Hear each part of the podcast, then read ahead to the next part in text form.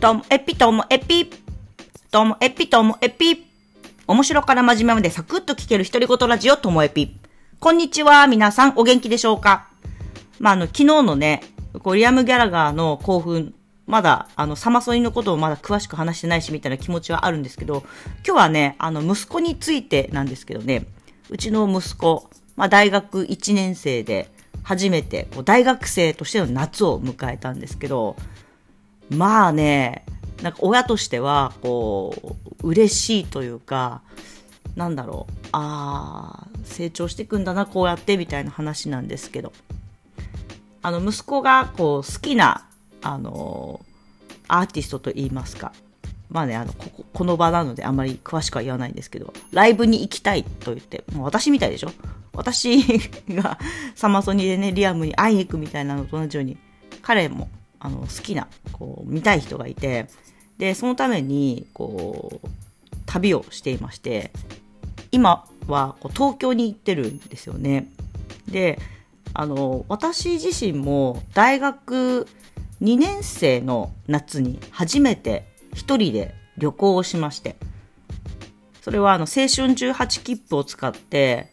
普通列車と快速列車は乗り放題なんで、札幌から2日かけて、つくばにいる友達のとこ訪ねてって、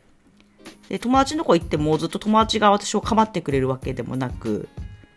まあ一日は一緒に遊んだんですけど、一日は自分で、あの、東京までさらに出てって渋谷で一人でぶらついた記憶もあって、あと途中で仙台とか青森に寄って観光もしたりみたいな、そういう一人旅をして、で、その時っていうのが、本当に、もちろんスマホとか携帯とか、ポケベルすら私は持ってなかったので、だから本当一人ぼっちで、あの、ぼーっとしながら、でも本当頭の中が空っぽになるというか、普通列車だから、本当なんか乗ったまま3時間、4時間、そしてまた降りて乗り換えてみたいな感じで空き時間もあったりして 乗り換えのね。っていう旅をしていてでも自分にとってはそれが人生のなんか初めての冒険みたいな感じなのもあってだから息子に小さい頃からよくそういう話はしてたんですよね。その大学2年生で初めて一人旅に出たこととあと大学2年生と3年生の間の春休みに友達と一緒に2人でロンドンに1ヶ月行ったんですけどそういう話をしていたのもあって、多分息子は一人で東京に行くっていうのは自然にこう行く気になったんだと思うんですよね。で、今はこうスマホがありますので、ちょっと困ったら私のところに連絡が来るんですよね。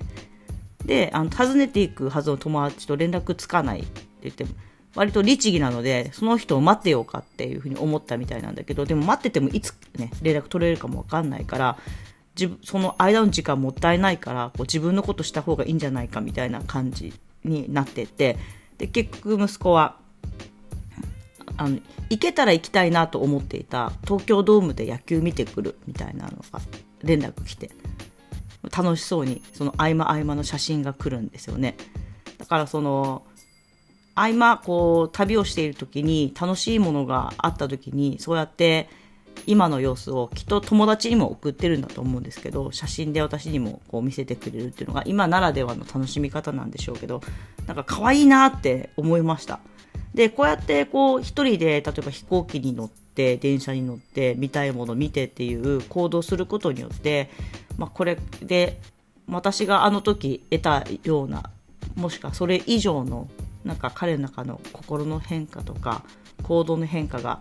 あったらいいなと思ったんですよね。そうなってくると、やっぱり親にできることっていうのは、こう、自分がやって楽しかった経験の話を小さい頃にね、話してあげたりとか、あとは、まあ、自分がやってないけど、例えば子供にやってほしいなってことを、こう結構押し付ける人もいるじゃないですか。習い事で、私は小さい頃本当はバレエ習いたかったけど、習えなかったから、ね、娘にはやらせたいとかね。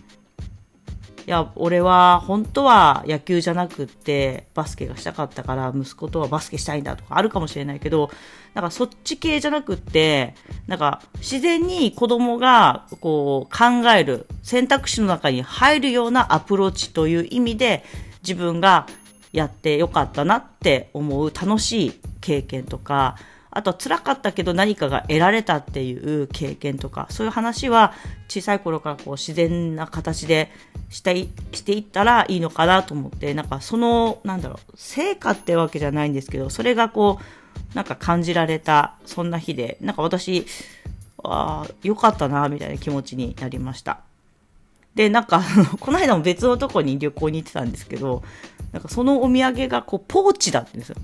ポーチをね、買ってくる息子、可愛くないですか？母親にポーチですって皆さん ということで、今日はそんな、あの、息子の一人旅を見守る母の話でした。最後までお聞きいただきましてありがとうございました。さようなら